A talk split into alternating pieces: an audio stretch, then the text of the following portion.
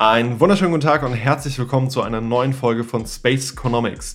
Heute haben wir wieder eine illustre Runde unseres Lehrstuhls zusammenbringen können und wir reden über Ziel, Zweck, Sinn sowie Vor- und Nachteile von graduierten Kollegs. Mit dabei ist Susanne Schäfer. Sie kennt ihr auch schon aus anderen Folgen und ist bei uns seit 2015 am Lehrstuhl und selbst Absolventin eines graduierten Kollegs an der Universität Bayreuth im Rahmen des DFG-Kollegs äh, Tereco.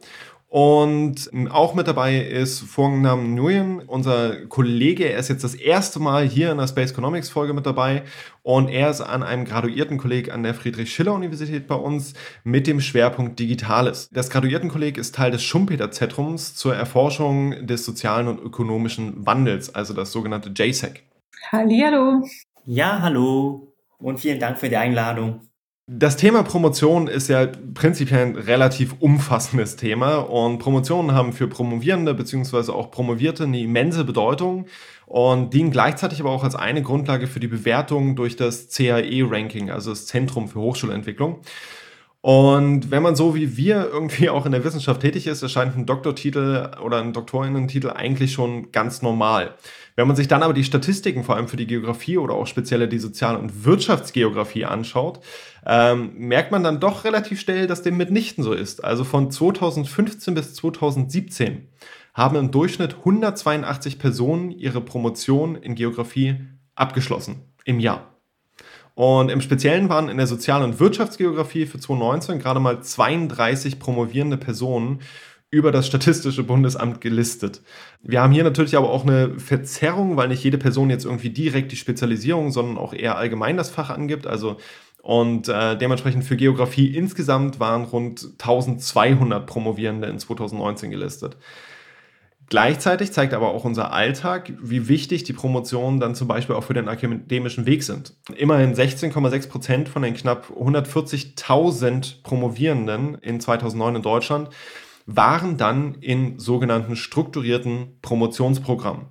Und genau so etwas ist ja ein Graduiertenkolleg. Und vielleicht könnten wir auch genau damit erstmal einsteigen. Könntest du, Susanne, kurz umreißen, was ein Graduiertenkolleg eigentlich ist? Ja, gern. Also ein Graduiertenkolleg ist quasi ein strukturiertes Promotionsprogramm, ähm, wo oft viele Promovierende zusammen forschen und ihre Promotion äh, fertigstellen. Äh, Graduiertenkolleg sind auch ähm, meistens davon gekennzeichnet, dass es so ein übergeordnetes Thema gibt und die Doktorandinnen und Doktoranden, die ähm, befassen sich dann mit einzelnen Aspekten dieses übergeordneten Themas. Was auch noch mit reinspielt, ist, äh, also zu dieser Struktur gehört nicht nur eine thematische Struktur, sondern auch ähm, dass es eine gewisse Ausbildung gibt neben dem Forschen. Also es gibt noch Kurse und ähm, häufig, häufig, müssen äh, die PhDs ähm, auch sozusagen Credit Points sammeln, um sich dann wirklich äh, am Ende promovieren zu können. Ähm, vielleicht sollte ich auch noch ergänzen, dass ähm, natürlich auch erfahrene Wissenschaftlerinnen und Wissenschaftler bei graduierten Kollegs sind. Ähm, also es ist sozusagen so ein, so ein großes, ähm, äh, großes Netzwerk aus ähm, Forschenden und das Ziel ist es, zu einer Thematik gemeinsam zu forschen. Das heißt also, an der Stelle sind dann tatsächlich die äh, Promovierenden, aber auch schon Promovierte wissenschaftlich tätig. Das ist ja auch ein Stück weit Ziel einer Promotion, auch was zur wissenschaftlichen Erkenntnis oder zum wissenschaftlichen Erkenntnisprozess entsprechend beizutragen. Nam, würdest du noch, noch was ergänzen wollen zu den graduierten Kollegen, was das da eigentlich ist? Ähm, ich glaube, dass Susanne das schon sehr, sehr gut erklärt hat. Ich möchte vielleicht noch ergänzen, dass es so ist, dass die Dauer eines äh, Promotionsvorhabens des Öfteren auch mit dem, mit dem Abbruch vielleicht zusammenhängt. Und ähm, darum ist ein Graduiertenkolleg ja auch ein strukturiertes Programm. Also es bereitet ein und gibt ein auch äh, feste Rahmen vielleicht vor, um in einer gewissen gegebenen Zeit strukturiert, also wirklich ähm, ziel, sehr zielgerichtet äh, seine Promotion zu schaffen. Und äh, wie Susanne schon gesagt hat, es ist ein Zusammenkommen von differenzierten Fachbereichen. Also da wird, wird wirklich der Geist der Interdisziplinarität auch gelebt Und es lebt, und die Forschung lebt ja auf dem Austausch. Und darum ist so ein Graduiertenkolleg, äh, so ein Konstrukt ja auch so, äh, so wunderschön.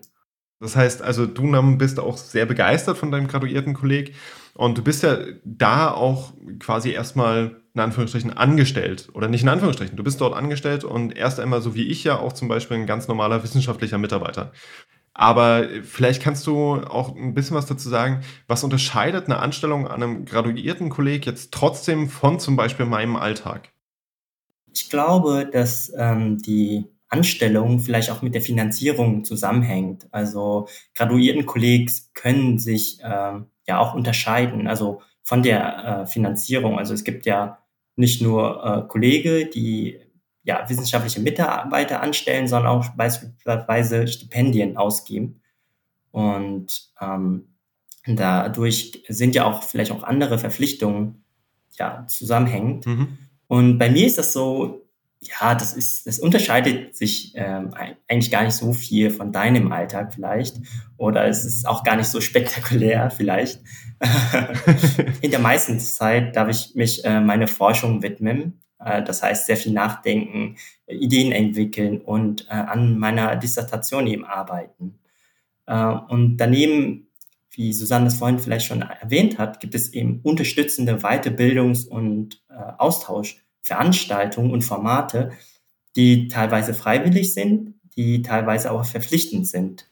Mhm. Das heißt, es gibt auch äh, teilweise auch Ankerveranstaltungen, wo wir unsere, äh, ja, wo, oder wo ich die Gelegenheit habe, mein, ähm, ja, mein Wissens äh, mit dem anderen auszutauschen. Das heißt nicht nur mit Gleichgesinnten, also mit anderen Doktoranden, sondern aber auch mit etablierten Wissenschaftlern. Mhm. Und das ist ein, eigentlich eine sehr gute Mischung.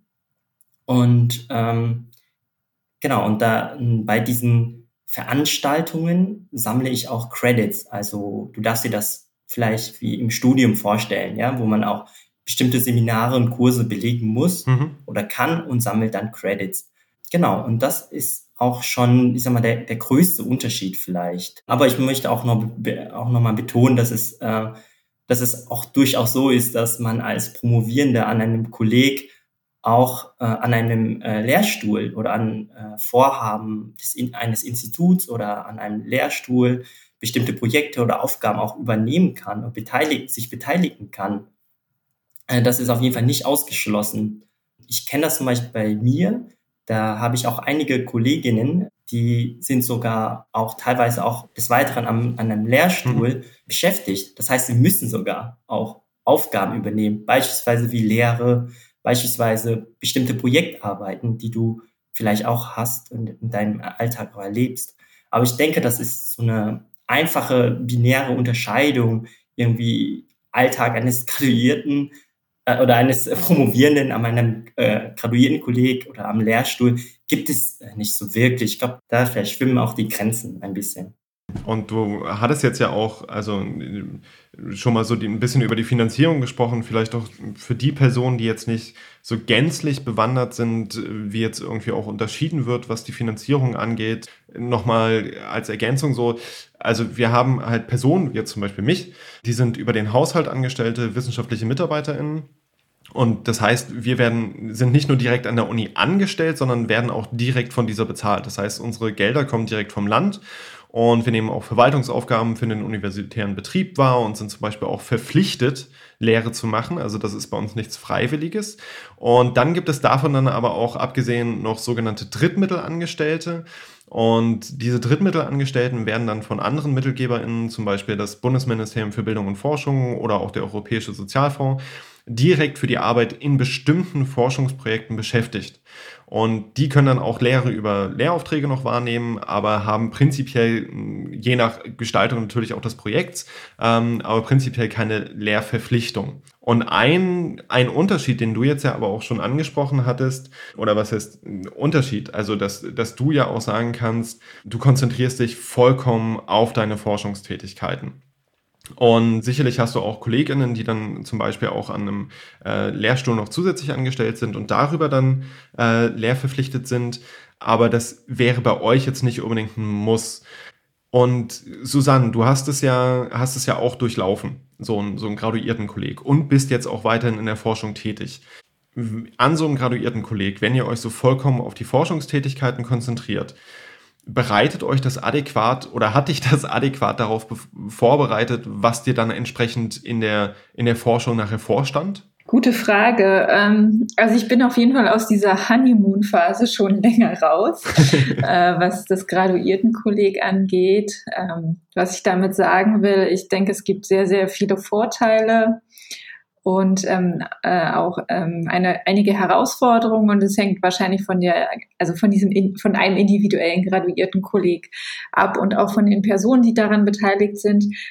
Ähm, aber für mich war das durchaus auch eine herausfordernde Zeit, weil ich in einem graduierten Kolleg tätig war, ähm, äh, was sehr stark naturwissenschaftlich ausgerichtet war. Und ich äh, musste mir dann wirklich viele Kurse zu irgendwelchen Kohlenstoffkreisläufen und ähm, hydrologischen äh, Modellierungen anschauen, die jetzt für meine eigene Promotion und auch für das spätere arbeiten oder überhaupt ähm, war das war das jetzt nicht so interessant äh, und es hat auch ähm, oft zu Konflikten geführt einfach weil es ein gewisses Unverständnis gibt über die Perspektive auf die Welt und also es gibt doch eine Reihe von erkenntnistheoretischen Spannungen zwischen äh, ich sage mal, Naturwissenschaftler, äh, naturwissenschaftlicher und sozialwissenschaftlicher Forschung. Und wenn man das nicht irgendwie mal offen ähm, bespricht auf einer Metaebene, dann, äh, dann kommt man immer wieder an diesen Punkt,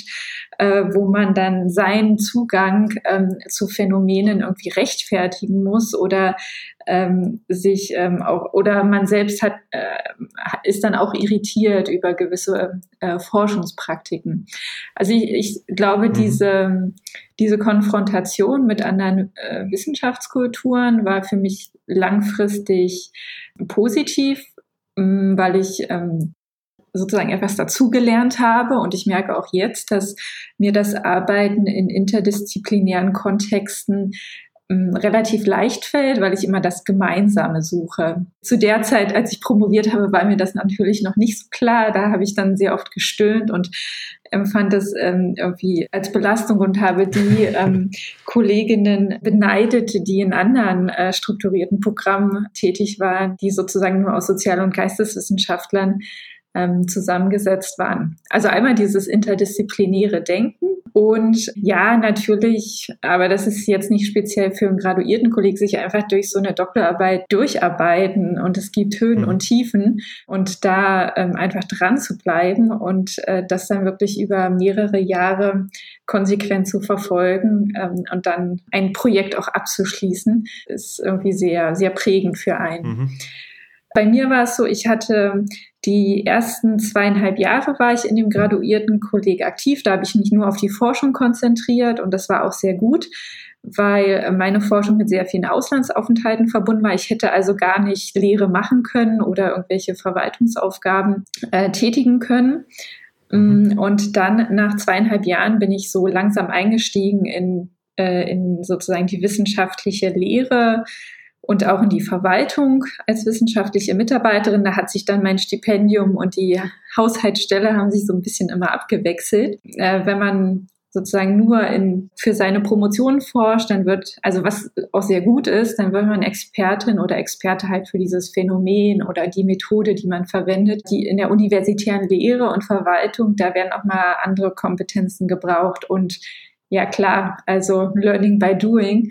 Wenn man dann seinen ersten Kurs macht äh, oder das erste Mal in so einem Rat sitzt wie im Institutsrat oder im Fakultätsrat, ja, dann sammelt man halt nochmal Erfahrung. Also es bereitet einen teilweise darauf vor, aber ähm, mit neuen Aufgaben müssen auch neue, neue Eindrücke gesammelt werden.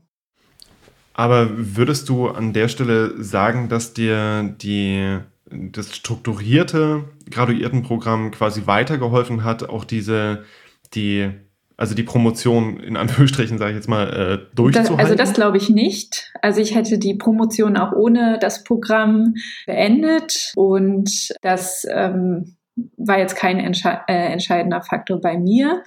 Äh, was sicherlich ganz gut ist, ist also Teil von diesen äh, strukturierten Programmen ähm, sind ja auch so regelmäßige Kolloquien oder auch ähm, Kompetenzworkshops, also wie halte ich einen Vortrag auf Englisch beispielsweise oder wie netzwerke ich auf Konferenzen. Mhm. Das war auch schon sehr gut. Und dadurch im graduierten Programm wird es dann natürlich, da gibt es natürlich auch gewisse oftmals fi äh, finanzielle Ressourcen dafür und dann ist auch ein Bedarf da. Das heißt, man, es gibt dann einfach auch ein gutes Angebot. Davon habe ich sicherlich profitiert und äh, natürlich auch sozial. Es waren sehr viele sympathische und ähm, bereichernde Begegnungen mit Kolleginnen und Kollegen in äh, Bayreuth, aber auch in Korea. Das war eine tolle Erfahrung. Aber ich äh, würde jetzt nicht sagen, dass ich diese Kollegstruktur gebraucht hätte, um meine Promotion fertigzustellen. Okay. Nam, hast du noch was zu ergänzen? Ja, ich, ich glaube, die Punkte, die Susanne angebracht hat, die erlebe ich teilweise jetzt auch schon, obwohl ich erst äh, nicht, noch nicht so lange dabei bin ich finde, dass ein graduierten Kolleg immer eine individuelle, also muss man sich, glaube ich, immer individuell anschauen, was das Programm einem bieten kann und was für ein Typ man vielleicht auch ist, äh, um am Ende wirklich da ähm, ja für sich selbst entscheiden zu können, ob das ähm, positiv oder negativ ist. Aber insgesamt, äh, was ich merke momentan, ist es, oder der Vorteil ist, dass du auf jeden Fall ein sehr, sehr großes Angebot hast an Möglichkeiten, an Kompetenzbildung oder Weiterbildung. Und ich sehe zum Beispiel meine Situation ja auch so, dass es eine, ja, eine graduierten Kollege auch eine Qualifikationsstelle einem anbietet. Also man qualifiziert sich erstmal weiter und diese ganzen Rahmen und diesen Austausch, das ist auf jeden Fall sehr gut. Und auch äh, das, was Susanne gesagt hat, also äh, das mit dem Netzwerken ist unglaublich ist in der Wissenschaft, aber auch vielleicht auch woanders unglaublich wichtig.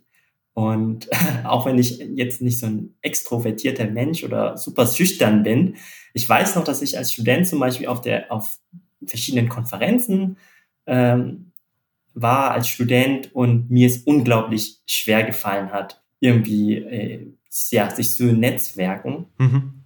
Und diese Struktur, die ich jetzt hier erlebe am Graduiertenkolleg, äh, das ja in meinem Fall ja auch an das JSEC irgendwie gebunden ist, wo auch nochmal andere etablierte Forscher oder Forschende äh, schon involviert sind, das äh, hilft mir auf jeden Fall total. Ich ähm, bekomme sehr, sehr viele Anregungen ähm, und das ist sowohl positiv als auch negativ im Anführungsstrichen. Hm. Einerseits kann ich mich auch nochmal kritisch reflektieren. Äh, andererseits sind das wirklich sehr, sehr viele Anregungen, die man dann erhält. Und dann muss man wirklich schauen, okay, wo kann ich noch tiefer vielleicht einsteigen oder wo nehme ich das vielleicht nur so mit, weil ich muss äh, mich ja trotzdem auf, auf, auf ähm, meine äh, Dissertation, also mein Thema fokussieren. Ich darf ich noch was ergänzen? Ja, na klar, na klar, äh, also was noch gar nicht zur Sprache gekommen ist, was natürlich auch, aber auch wichtig ist in manchen äh, Graduiertenprogramm gibt es natürlich auch sehr gute Forsch also Mittel zum Forschen. Und äh, das ist zum Teil auch noch ein Unterschied, wenn äh, die Promotion jetzt nicht durch, ähm, durch Dritte ähm, unterstützt wird.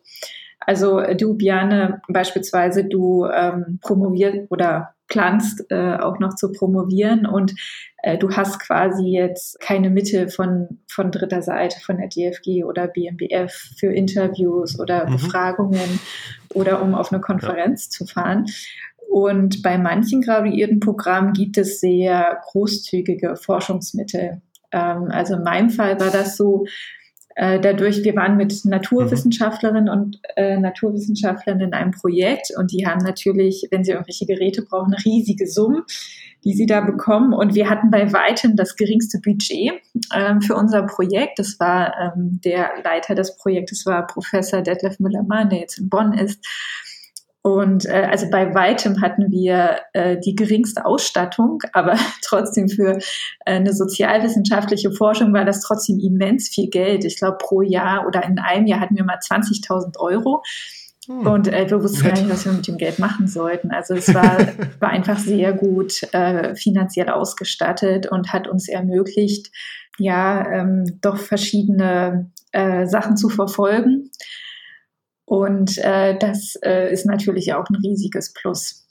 Wir haben jetzt relativ viel über, über Vorteile gesprochen. Zwischendurch klang das bei dir, Susanne, schon mal so, so leicht an. In, inwiefern würdet ihr auch sagen, okay, es ist, ich stecke vielleicht auch, und das ist ja manchmal so ein Vorwurf an, an graduierten Kollegs, irgendwie, man, man steckt halt so in so einer eingepackten Bubble und es ist, es ist relativ entspannt. Ich habe Forschungsgelder und so, so ganz adäquat bereitet mich das irgendwie nicht darauf vor, ähm, wie es dann nachher ist, irgendwie um Gelder zu ringen, um zu schauen, wie kann ich halt meine, meine Forschung mit möglichst wenig Ressourcen auch umsetzen. Nam, hast du in der, in der kurzen Zeit, die du jetzt da bist, auch vielleicht irgendwie was entdeckt, wo du so sagst, so, mh, hm, wenn ich eine Person bin, die vielleicht so und so drauf ist, würde ich das nicht machen, weil es die und die Nachteile gibt.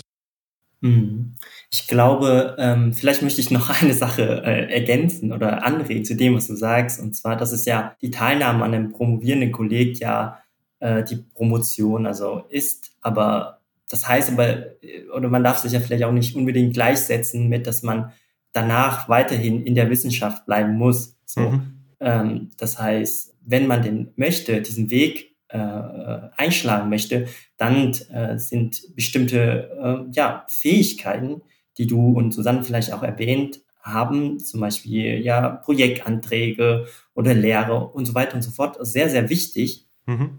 Aber für jemanden beispielsweise, der sagt, okay, ich möchte mich jetzt äh, für drei Jahre beispielsweise mit einem Thema mich, äh, mich beschäftigen und da werde ich Experte in dem Thema. Aber danach möchte ich vielleicht noch was anderes machen, ähm, vielleicht in der Wirtschaft oder in der Politik oder was, wo auch immer, dann ist äh, sicherlich äh, oder bietet vielleicht das Graduiertenkolleg vielleicht eine ganz gute, ähm, auch eine ganz gute Form, weil man dann eben ähm, ja sehr, sehr, zumindest sehr schnell äh, die Möglichkeit erhält, äh, das Ziel zu erreichen.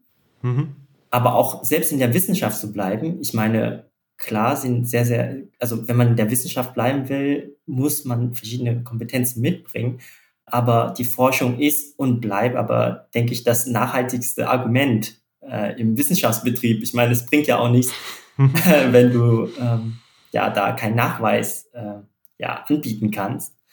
Und wie ich schon sagte, es gibt ja auch noch weitere Möglichkeiten, zum Erwerb von diesen ja, weiteren Fähigkeiten gibt. Und darüber hinaus muss man ja eine sehr offene Person sein. Mhm. Also und äh, Kritik, vielleicht auch kritikfähig sein, weil man sehr von sehr vielen unterschiedlichen Bereichen, die vielleicht mit anderen Perspektiven oder mit anderen mhm. Methodiken mhm. oder ja, mit anderen Sichtweisen arbeitet und Erklärungsweisen sucht, äh, konfrontiert wird und das sehr oft und dann muss man, aber ich meine, das ist auch ein Lernprozess. Ich meine, man muss ja später sich ja auch rechtfertigen können, argumentieren können, dass man sauber gearbeitet hat wie, wie man auf die Erkenntnis gekommen ist.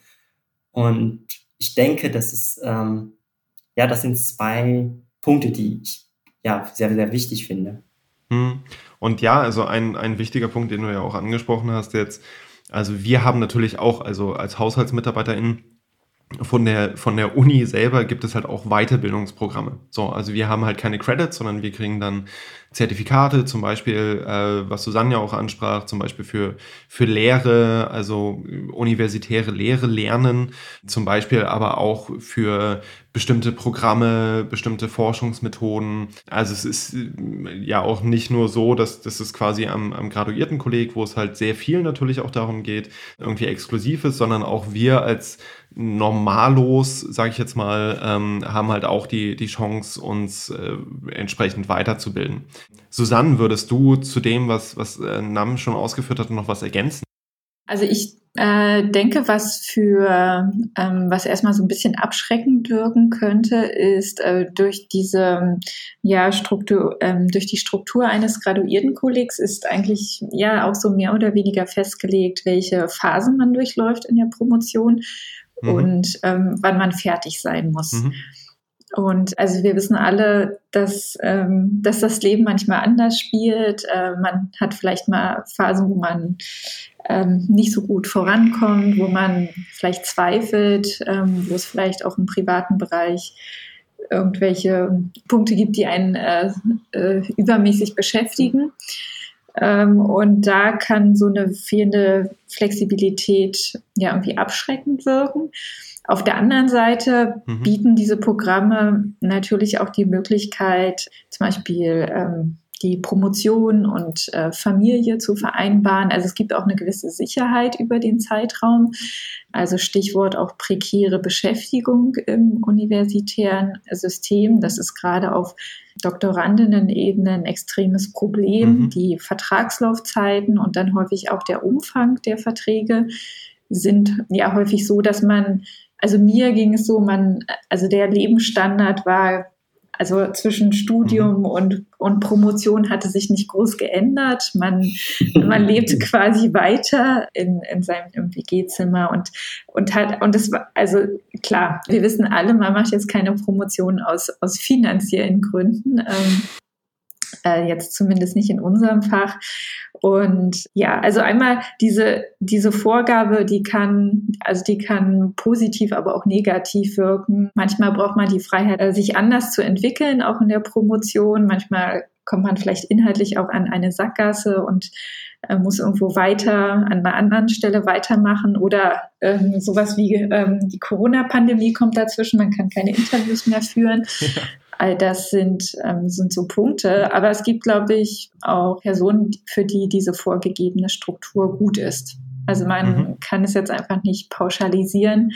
Aber ähm, ja, ich denke, die, die Vorteile überwiegen doch irgendwie. Und äh, wenn man damit, äh, damit einfach gut klarkommt, dann kann man sicherlich auch über die ein oder anderen Herausforderungen und Schwierigkeiten hinwegsehen.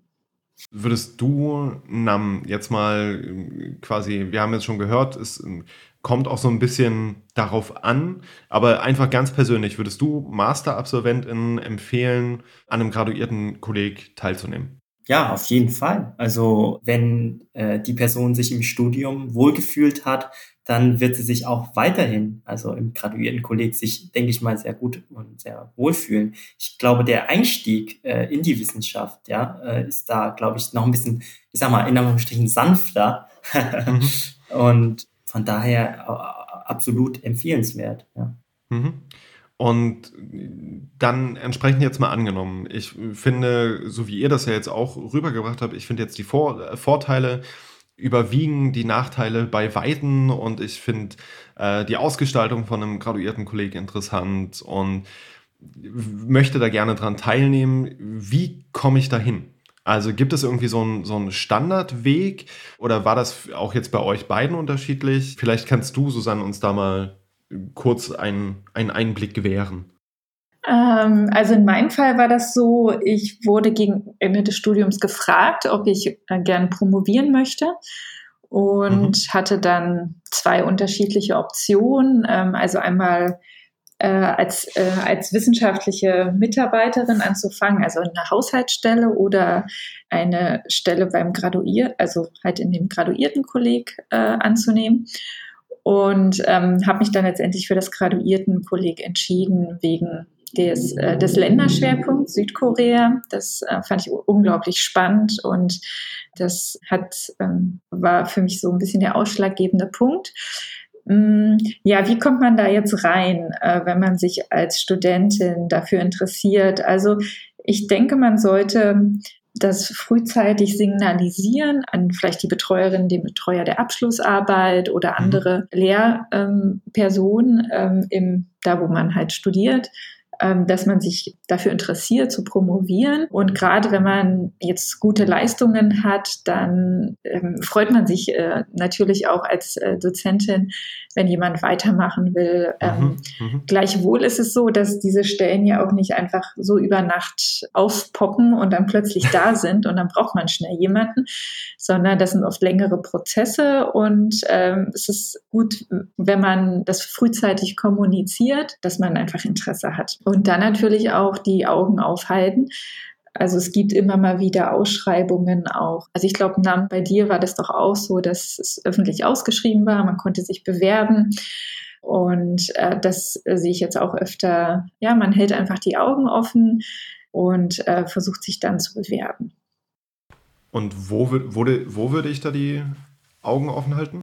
Also auf diesen äh, klassischen Karriereportalen, äh, Zeit.de äh, beispielsweise, da werden teilweise auch ähm, Stellen von graduierten Schulen mhm. ähm, äh, veröffentlicht. Dann gibt es zunehmend auch so ähm, Fachverteiler, ja, und da können, da, mhm. die, die kennt man natürlich nicht, aber da ist es dann halt gut, die Professorin oder den Professor zu fragen, ob wenn es da irgendwelche interessanten Angebote gibt, dass man die weitergeleitet bekommt oder dass man vielleicht selbst ähm, einfach sich diese Mailingliste abonniert und es gibt immer Verbände. Also in der Geografie ist es der VGDH, also wo alle Personen, die äh, in, der Geogra in der Geografie wissenschaftlich an Hochschulen oder Forschungsinstituten arbeiten, aktiv sind. Also Deutschland, Österreich, Schweiz. Und da ist sozusagen, gibt es auch eine, eine Webseite und da gibt es auch die Rubrik Stellenanzeigen. Da kann man sich auch mhm. informieren. Ähm, wenn ich was äh, an, äh, hinzufügen darf, ich, Selbstverständlich. Ich finde äh, diesen Punkt Zufalls, äh, Zufall auf jeden Fall auch immer sehr, sehr, ähm, sehr spannender Punkt, weil wenn ich jetzt darüber nachdenke, wie viele Graduiertenkollege ich zum Beispiel in der Geografie oder in der Wirtschaftsgeografie kenne, äh, kann ich dir jetzt mhm. ad hoc jetzt nicht drei nennen, ja. Ähm, das heißt, es ist irgendwie diese Anzahl an diese Graduiertenkollegen sind ja irgendwie auch limitiert und die, die haben auch eine, oder in der Regel haben sie auch eine, ja, eine begrenzte Zeit und laufen irgendwie auch aus. Und ähm, dementsprechend ist das, was Susanne schon gesagt hat, also wirklich über irgendwelche Verteiler, aber auch vor allem auch über Netzwerke, wo man darauf aufmerksam gemacht wird, ähm, ist auf jeden Fall sehr, sehr wichtig. Und mhm. gerade für Geografen, die ja doch sehr, sehr äh, vielseitig äh, interessiert sind, sind auch viele Programme vielleicht gar nicht explizit mhm. auf Geografen mhm. gerichtet, sondern äh, an andere Disziplinen, VWL, BWL, Kommunikationswissenschaften und so weiter und so fort. Und äh, dass man aber trotzdem als Geograf oder auch als vielleicht in andere Disziplinen in solche Programme reinkommen kann. Und ja, wichtig ist, ist, dass man wirklich sich ja frühzeitig noch, wenn man äh, in Erfahrung bekommt, dass es so ein Programm gibt, dass man wirklich vielleicht mit, ja, äh, Personen, die, die in diesem Programm, also wirklich bestehende, äh, etablierte Wissenschaftler, die in diesem Programm sind, vielleicht kontaktieren. Jemand, mhm. äh, ja, an dem jemand vielleicht interessiert ist, wenn, denn man braucht ja immerhin eine, einen Betreuer oder eine Betreuerin. Und mhm. das hilft auf jeden Fall auch, einen Zugang zu finden. Das heißt aber, hier kommt auch nochmal so dieser Aspekt rein, den wir auch in unserer letzten Folge, die werden wir unten nochmal auf mehr Blogs verlinken, ähm, den, den wir in unserer letzten Folge auch angesprochen haben bei Franziska, die sich ja auch als Religionswissenschaftlerin auf ein, ähm, ja, de facto nachher wirtschaftsgeografisch ausgerichtetes Projekt beworben hat. Also da auch tatsächlich gucken nach Thema, nach Thema gehen. Ich meine, äh, du bist dann ja auch drei Jahre mit diesem Thema quasi verheiratet, musst irgendwie damit klarkommen. Das heißt also da dann zu sagen, ich bleibe jetzt auf Gedeih und Verderb irgendwie in meiner Fachrichtung, einfach nur, damit ich in meiner Fachrichtung bleiben kann, auch wenn ich äh, eigentlich ein gänzlich anderes Thema bearbeiten möchte und da gibt es dieses großartige Graduiertenkolleg dafür, wäre dann ja auch äh, fatal, das dann halt irgendwie nicht zu tun und sich dann nicht zu bewerben.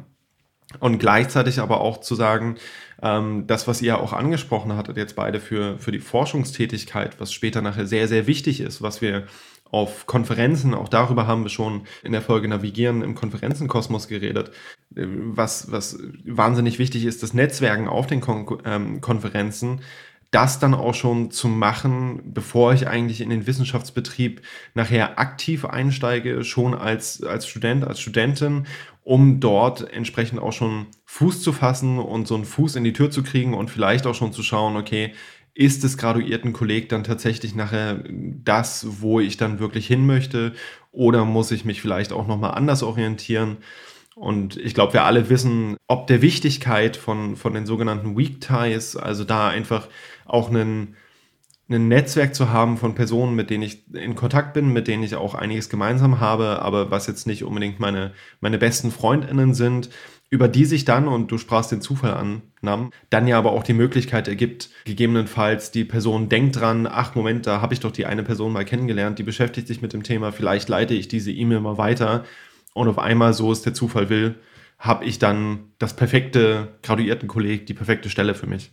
Und vielleicht können wir aber auch abschließen. Wir haben jetzt sehr, sehr viel über, über Vorteile geredet von, von so einer Struktur, über dann auch ja, Herausforderungen vielleicht, was jetzt zum Beispiel die Interdisziplinarität angeht. Das hatten wir auch in der letzten Folge schon. Vielleicht könnt ihr auch nochmal abschließend so in vielleicht drei Sätzen zusammenfassen, für wen sind graduierten Kollegs richtig gut geeignet und für welche Personen eher nicht? Vielleicht kannst du den Anfang machen, Susanne. Ich denke, dass es für Personen gut ist, die von einem gewissen äußeren Druck äh, profitieren. Für Freigeister, also solche, die gern ihr eigenes Tempo machen, die ähm, ja sich vielleicht ähm, auch äh, thematisch ein bisschen treiben lassen wollen, ist sicherlich ein graduierten Kolleg äh, eine etwas herausfordernde Sache. Aber das, mhm. das sind jetzt vielleicht so die Extreme. Also äh, ich denke, man sollte auf jeden Fall positiv eingestellt sein gegenüber der Struktur und damit auch den Aufgaben, die auf einen zukommen. Mhm. Nam. Ja. Was ähm, denkst du dazu? Ich glaube, eine gewisse Offenheit äh, muss gegeben sein bei der Person, weil sie sich mit sehr vielen verschiedenen Kolleginnen und Wissenschaftlerinnen äh, ja, an, äh, beschäftigen muss und mhm. sehr viele unterschiedliche Meinungen und Wissen. Es, wenn die Person eine gewisse Struktur mag, wie Susanne das vielleicht auch schon gesagt hat, äh, ja. Das heißt also, ähm, es gibt nicht den einen Standardweg, um zu so einem graduierten Kolleg zu kommen. Das graduierten Kolleg sind so vielfältig wie die Themen, die sie behandeln. Gleichzeitig geben sie eine bestimmte Struktur vor und ermöglichen Forschung auch unter besonderen und vor allem dann auch in, in vielen Fällen, wie, wie du, Susanne, auch angesprochen hattest, ähm, sehr guten finanziellen Ausstattungen durchzuführen. Und von daher für die Personen, die jetzt irgendwie zuhören, die in einem Masterstudium sind und sich überlegen, ich würde gerne promovieren, ich habe aber irgendwie noch, noch keinen Anhaltspunkt. Das wäre euer Anhaltspunkt. Also schaut einfach mal auf den, auf den Seiten, die Susanne genannt hatte, ähm, euren ProfessorInnen in Kontakt zu kommen. Und dann wünsche ich euch für euer Promotionsvorhaben, eure Promotion, wie auch immer sie nachher ausgestaltet sein möchte, alles, alles Gute. Und ich danke euch beiden, Susanne und Nam, für das schöne Gespräch, für den Einblick. Auch für mich war das an der Stelle ja vieles davon neu. Dementsprechend vielen, vielen Dank. Ja, vielen Dank für die Einladung. Ja, es hat sehr viel Spaß gemacht. Und ansonsten bleibt mir an der Stelle nichts weiter, außer allen ZuhörerInnen noch einen schönen Tag zu wünschen, eine schöne Zeit. Schaut auch auf mehrblogs.uni-jena.de vorbei, äh, hinterlasst Kommentare, wenn ihr Themenwünsche habt, lasst ein Like da auf Twitter oder Instagram, folgt uns auf Twitter und Instagram unter vigio-jena und ansonsten haben wir das gelernt für heute. Recht herzlichen Dank für die Aufmerksamkeit und einen schönen Tag noch. Ciao, ciao. Tschüss. Tschüss.